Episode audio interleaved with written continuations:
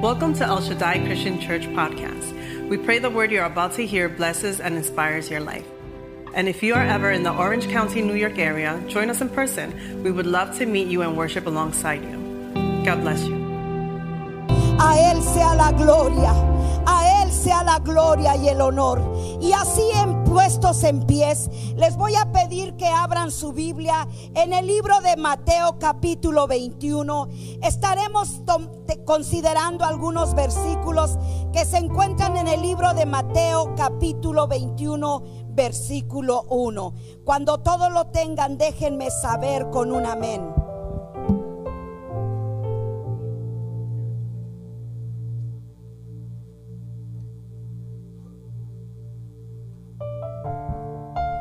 Aleluya.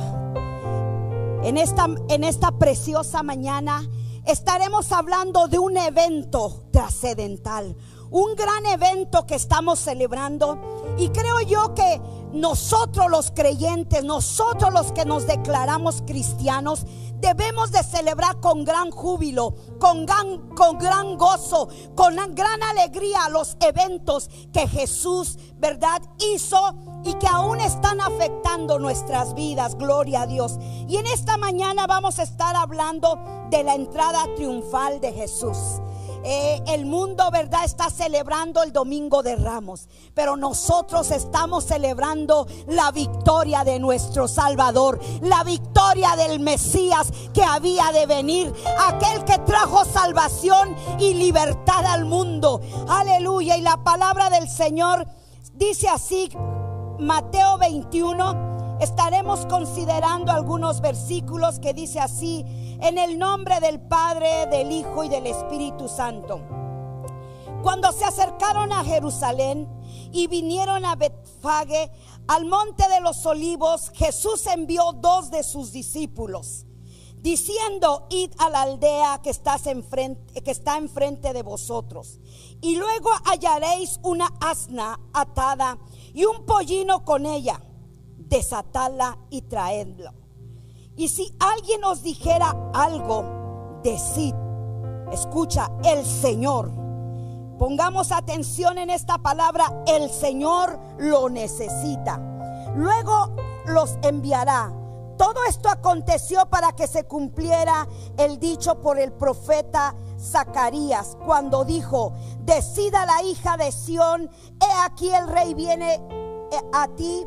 Y los discípulos fueron e hicieron como Jesús les mandó. Y trajeron el asna y el pollino y pusieron sobre ellos su manto y se sentó encima. Y la multitud que era numerosa y otro tendían sus mantos en el camino y otros cortaban ramas de los árboles y las tendían en el camino. Y la gente que iba delante y la gente que iba detrás aclamaba diciendo, Osana al Hijo de David. Bendito el que viene en el nombre del Señor. Osana en las alturas.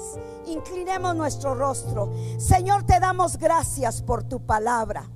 Gracias por esta palabra, Señor, que nos trae vida, que nos trae libertad, Señor.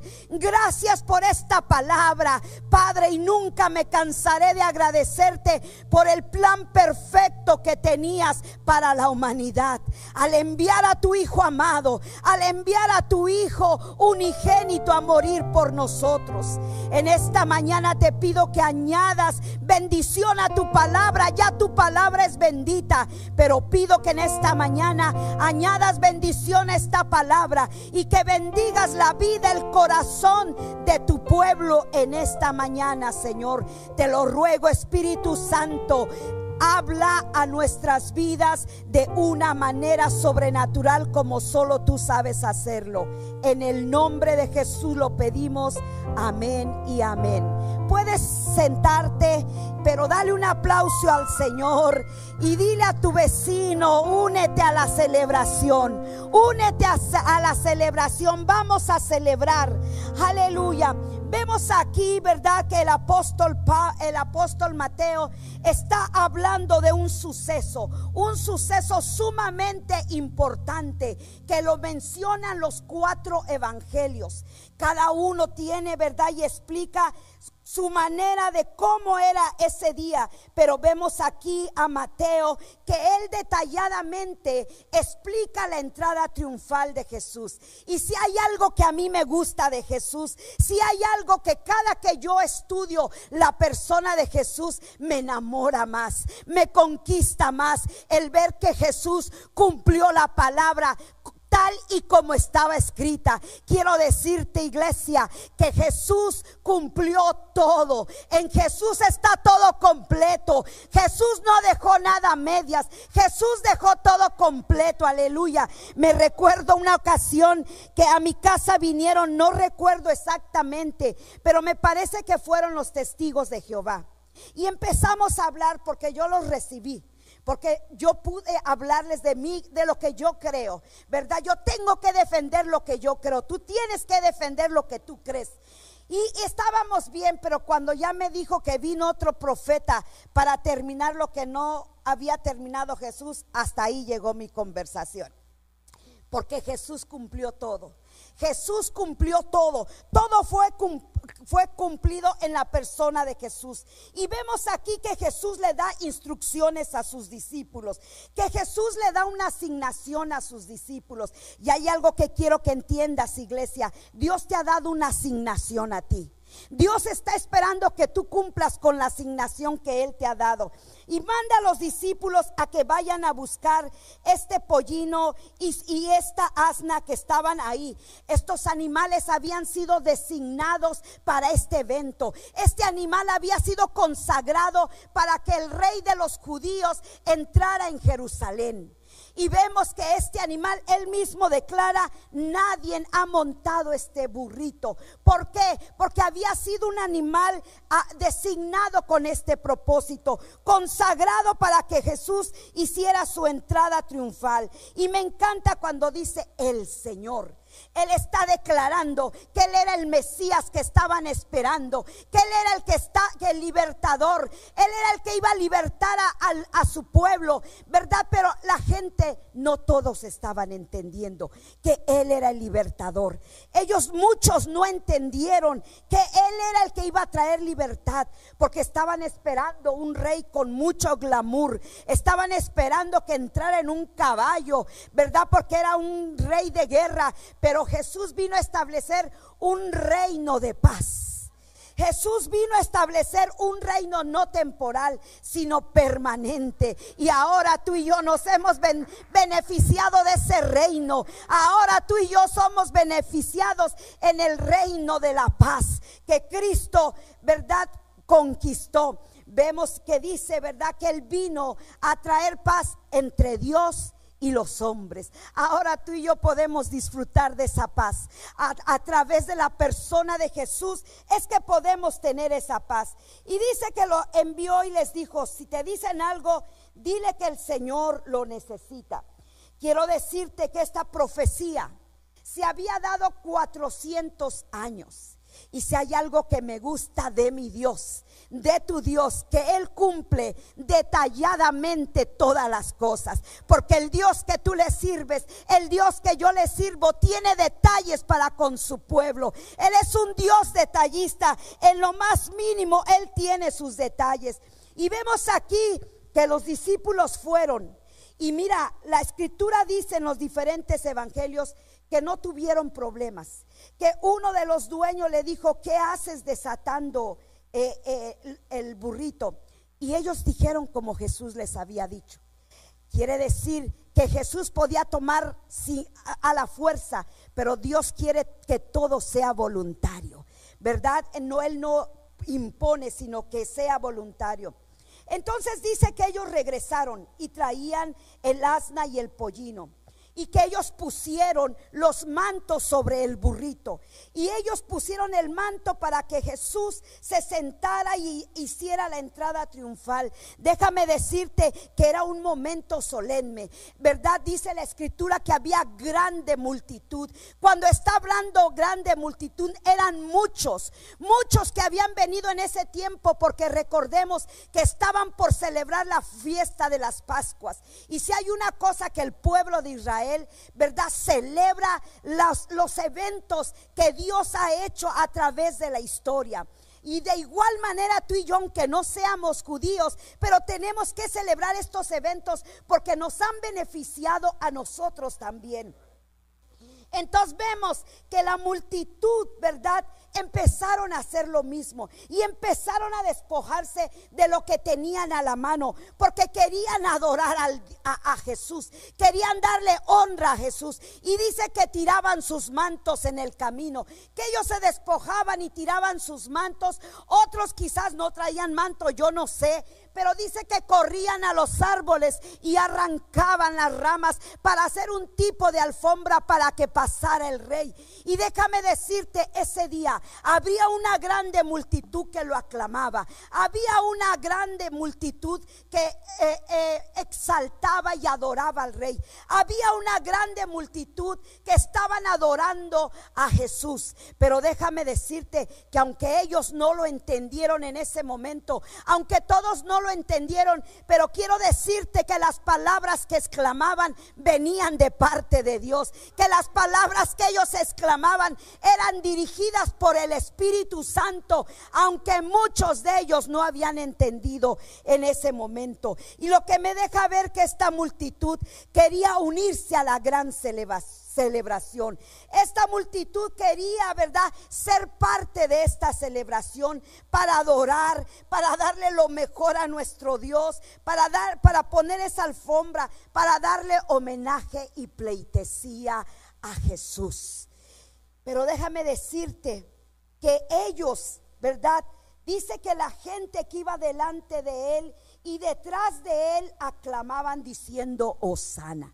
Esta mañana nosotros a través de la adoración repetimos una y otra vez la palabra Osana. Pero déjame decirte que hay personas que no saben lo que significa Osana. Pero Osana quiere decir sálvanos sálvanos. Y este pueblo estaba esperando un libertador, estaba esperando un salvador. Y déjame decirte en esta mañana, yo sé que aquí hay muchas personas que tienen que levantar ese clamor en decir, Osana, Osana a mis hijos, Osana a mi familia, Osana a mi salud, Osana a mi casa, Osana a mi comunidad. Y personas que en esta mañana tienen que aclamar a su rey para gritarle, Osana, sálvanos Señor, sálvanos Señor. Y sabemos que la salvación ya nos fue dada. Vemos, ¿verdad? Cuando el ángel anunció, cuando anunciaron el nacimiento de Jesús. En Lucas 14 nos dice que los ángeles vinieron y le dijeron a los pastores, gloria a Dios en las alturas y en la tierra paz. Cuando está diciendo gloria a Dios en las alturas es porque de allá viene nuestra salvación. ¿Verdad que este día se le estaba otorgando el nacimiento de Jesús y los ángeles estaban anunciando que el Mesías había nacido. Pero aquí en la entrada triunfal, Él estaba, Él estaba, ¿verdad? Eh, ya manifestándose como el Mesías. El propósito de la entrada triunfal era que Jesús estaba haciendo pública su declaración de que Él era el Mesías, que Él era el rey de Israel, que Él era el que iba a traer salvación a, eh, al pueblo, a toda la humanidad. Y vemos que ellos empiezan a rendir tributo a Dios y empiezan a clamar y empiezan, ¿verdad?, a, darle la alabanza al Señor. Pero vemos que él, ellos empiezan a gritar, a la, aclamaban diciendo, Osana al Hijo de David, bendito el que viene en el nombre del Señor sana en las alturas. Pero quiero decirte que mientras yo estudiaba eh, esta porción de la escritura, hubo, hubo algo que llamó mi atención. Primero, decía hace rato que ese animalito había sido creado con un propósito. Era un, un animal que estaba dedicado a, a, a, lo que Jesús iba a hacer. Déjame decirte y me llamaba la atención porque podemos ver a través de la escritura, pastor, cómo Dios usaba los animales. Vemos, ¿verdad?, que usó unas aves para alimentar al profeta. Vemos en otra ocasión, ¿verdad? Que usó a un burro para hablarle al profeta para que no maldijera al pueblo. Y algo que llamaba mi atención de que este animal había sido consagrado para Dios. Este animal tenía un propósito. Y déjame decirte, si este animal tenía un propósito, tú y yo tenemos un propósito en esta tierra. Tú y yo tenemos un propósito eh, para cumplir, ¿verdad? Lo que Jesús tiene para esta tierra. Tú y yo tenemos un llamado. Tú y yo tenemos que tener una vida consagrada para nuestro Dios. Y si este animal cumplió, ¿verdad? Yo deseo con todo mi ser, con todo mi corazón, que tú y yo cumplamos nuestro propósito con el cual Dios nos ha llamado. Déjame decirte que le dijo a los discípulos, vayan y tráiganlo. Dile que el Señor lo necesita. En esta mañana quiero decirte de parte de Dios, el Señor te necesita a ti.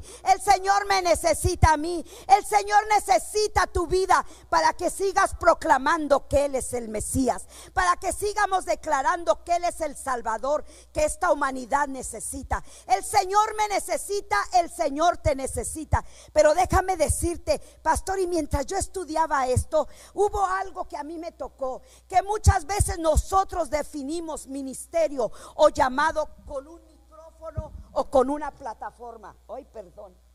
O con una plataforma. Pero déjame decirte no. Ahí en tu oficina puede ser tú tu púlpito. Ahí en tu trabajo puede ser tu púlpito. Ahí en tu escuela puede ser tu púlpito. ¿Verdad? Y me ponía Dios en mi corazón esta juventud. Vemos cómo la juventud cada día va a pasos agigantados, apartándose de Dios, que ni conocen algunos a Dios. Pero el Señor me decía y me ponía en mi corazón que, verdad, que le hablara a los jóvenes que están aquí en medio nuestro. El Señor te necesita. Allá afuera hay muchos que necesitan conocer al Mesías, conocer al Salvador. Y no necesitamos un púlpito para predicar. Ahí en tu escuela, ahí en tu trabajo, ahí donde tú estás, tú puedes predicar. Ahí es el ministerio que Dios te ha entregado para que prediques la palabra del Señor. Y vemos, ¿verdad? Que es, eh, el Señor nos necesita. Déjame decirte, Dios anhela que tú y yo seamos parte de este propósito. Que tú y yo seamos parte, nos hagamos parte de evangelizar a este mundo, de hablarle a este mundo. Y mientras yo estudiaba, ¿verdad? Yo decía, muchas veces nosotros hacemos planes. Y yo tenía un plan, pero ese era mi plan. Pero como mis planes no son los de Dios, mi plan era este año quedarme quieta y salirme de todo ministerio y no hacer nada. Yo quería tomar un tiempo para mí. Pero sin embargo Dios sabía que ahora me iba a poner atrás de un púlpito en una radio para predicar la palabra, para hablarle a la gente que no conoce del Señor, para hablarle a un pueblo que no conoce a Dios.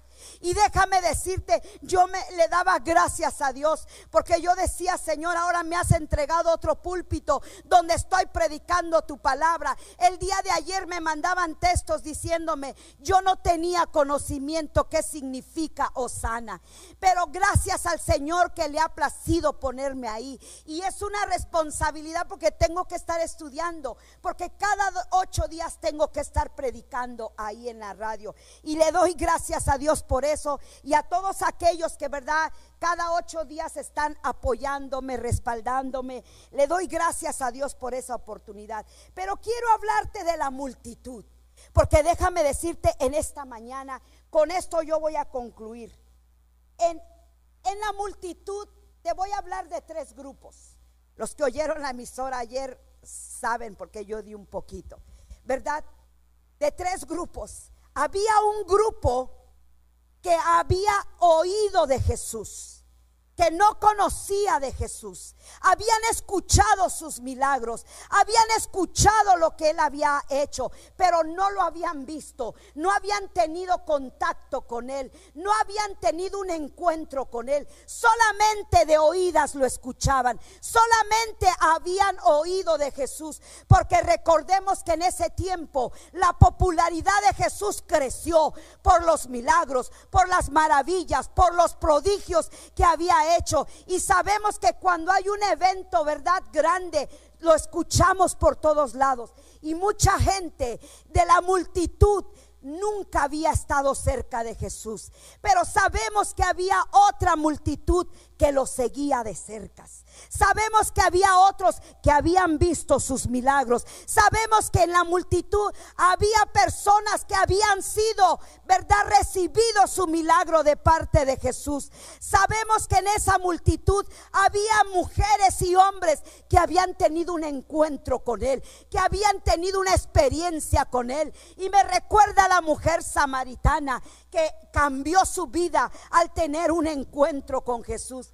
Porque si hay algo que tiene mi Jesús, es que le interesa a las personas, es que le interesa tener una relación con el hombre, con la mujer, que Él se acerca a su necesidad, no importando, aleluya, ¿verdad? El pasado, porque Él puede darte una nueva vida. Y había hombres y mujeres que caminaban ahí con Él, que habían experimentado un milagro. Hombres y mujeres que su vida había sido transformada al encuentro de Jesús. Y déjame decirte, pero había otro grupo, un grupo que solamente, ¿verdad? Que estaban cerca del templo, pero no les importaba tener una relación con el Señor del templo. Y desafortunadamente, desafortunadamente hay mucha gente así, que estamos en un lugar pero no queremos tener relación con el Dios del templo, que no buscamos su presencia, que no queremos acercarnos a, la presencia del Señor. Y déjame decirte, en esa multitud se encontraban ese grupo de personas. Y yo quiero decirte y, hablar a tu corazón, ¿en qué grupo te encuentras tú en esta mañana? Haz una reflexión en tu vida. Haz una reflexión en tu corazón.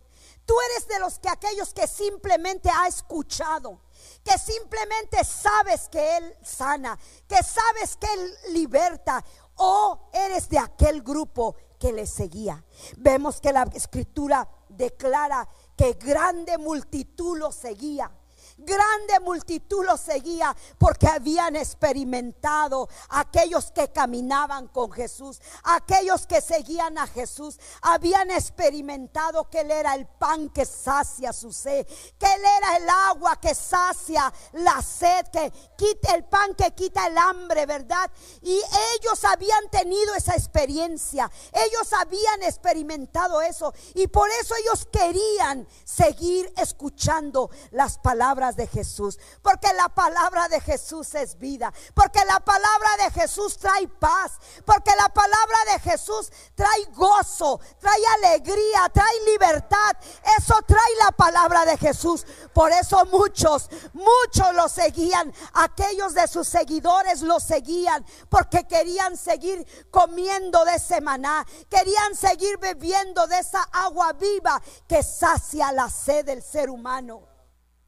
Pero yo te pregunto en esta mañana, yo te pregunto en esta mañana y te pido que te pongas en pie mientras el grupo de adoración me ayuda en esta mañana. Yo quiero que tú inclines tu cabeza en esta mañana. Aleluya.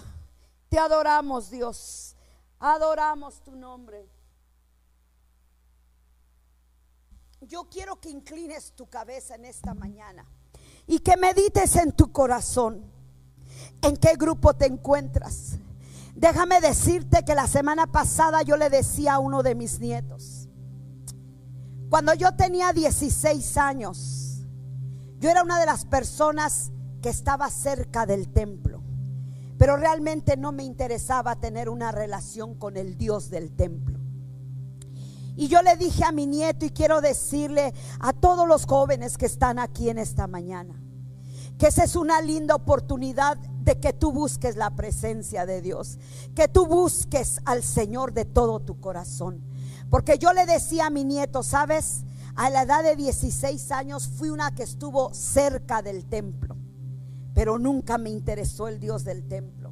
Y yo le dije a mi nieto, si yo hubiera aceptado al Señor, si yo me hubiera rendido de todo mi corazón, yo me hubiera evitado muchos dolores. Yo me hubiera evitado muchos sufrimientos si a esa edad yo me hubiera aceptado a Cristo como mi Salvador, si yo verdaderamente hubiera rendido mi vida a los pies de Cristo a esa edad, me hubiera evitado muchos dolores. Pero dejé pasar mucho tiempo. Y a la edad de 28 años, el Señor, el Señor salió una vez más a mi encuentro. Y quiero decirte que fue cuando yo llegué a este país. Y yo vine a este país al igual que muchos de ustedes, para buscar un futuro mejor, para darle una mejor oportunidad a mis hijos. Pero quiero decirte que encontré el mayor tesoro que se llama Jesucristo. Él salió a mi encuentro. Él salió a mi encuentro, aleluya. Y quiero decirte que Dios usa lo que tiene que usar para llamar nuestra atención. A veces aún nuestra crisis, Dios la usa para llamar nuestra atención. Y la realidad de las cosas que muchos de nosotros venimos a los pies de Cristo, no porque le amamos, sino porque lo necesitamos. Y yo me recuerdo, por eso yo creo fielmente en el ministerio de los niños. Yo creo en la importancia del ministerio de los niños. Porque déjame decirte, ellos vienen y tienen un propósito. Me impactó hace unas semanas escuchar el testimonio de una pareja que estaban orando por ellos. La mujer estaba embarazada y el hombre que estaba orando por ella le dijo, te quiero decir de parte de Dios que tu pérdida, que la pérdida que ustedes tuvieron, yo la permití. Y aunque ese niño no nació, pero cumplió su propósito, porque eso hizo que tú vinieras y tú una vez más a los pies de Cristo. Eso hizo que tú consagraras tu vida y eso me impactó, porque aunque el niño no nació, pero cumplió su propósito. Y déjame decirte, tus hijos, tus nietos tienen un propósito. Aleluya. Y quiero decirte, yo vine a una iglesia, aunque yo vivía una vida miserable. Pero yo vine gracias a que mi hijo empezó a ir a una iglesia. Lo reclutaron para una escuela bíblica de vacaciones. A él lo reclutaron y él se llevaba a sus hermanas que tenían 6, 7 años. Y ellos empezaron a ir a ese evento. Ellos empezaron a ir. Y me recuerdo que cuando concluyeron la escuela bíblica, hacen invitación a los padres. Y yo no quería ir, hermanos. Yo no quería ir a ese cierre. Y mi esposo me dijo, vamos, vamos a acompañar a nuestros hijos. Y quiero decirte que desde ahí empecé una vez más a oír, a oír la palabra. Y el Señor con amor, el Señor con amor, con ternura, empezó a conquistar mi corazón. Empezó a seducir mi corazón. Porque Él vino a establecer un reino, pero no un reino de guerra, de violencia, sino un reino de amor, un reino de misericordia, un reino de bondad, aleluya. Y Él conquistó mi corazón. Él se sedujo mi corazón, pero eso fue lo que Dios usó a mi hijo y a mis hijas. Déjame decirte, ustedes cargan sus hijos, sus hijos tienen promesa. Sus hijos traen promesa. Por eso tú, padre que tienes niños, no puedes rendirte. Tú tienes que luchar hasta que tus hijos cumplan su propósito. Déjame decirte, yo no conozco ni a mis bisnietos ni a mis tataranietos, pero ya estoy declarando que serán hombres y mujeres para el reino de Dios, que serán hombres y mujeres que Dios usará para predicar su palabra, porque esa es la herencia, esa es la promesa que a mí Dios me ha dado. Yo no sé qué promesa te ha dado Dios a ti, pero a mí faltan muchas promesas para cumplirse. Pero en esta mañana, aunque Jesús estaba entrando en la entrada triunfal y él estaba viendo la celebración, y vemos que iba paso a pasito con ese pequeño pollino, pero todo tenía un propósito, porque él estaba observando la multitud, porque nuestro Dios se detiene a conocer tu necesidad, porque Dios se detiene a ver tu corazón, él escudriña lo profundo de tu ser, y él sabía que días después esa misma multitud iba a gritar otra exclamación, crucifícalo crucifícalo. Y era la misma multitud. Pero en esta mañana, ¿en qué grupo estás tú? En los que solamente están en el templo, pero verdaderamente no te interesa el Dios del templo. O eres de aquellos que solamente has oído y no has tenido una experiencia con el Salvador. Un día yo era uno de aquellas que estaba en el grupo que había oído pero yo pasé al otro grupo, al grupo de que yo tuve una experiencia con Dios. Y déjame decirte, amada iglesia, que la experiencia que tú tienes con Dios, que las experiencias que el Espíritu Santo anhela tener contigo, van a marcar tu vida. Y pasarán los años, y pasarán los años, y esa experiencia quedará viva como si fue el día de ayer. Y en esta mañana yo voy a pedir al grupo de adoración que me ayuden a entonar. Y tú si estás necesitando salvación, salvación en cierta área de tu vida, únete con nosotros a cantar este cántico. Ahora que tú y yo entendemos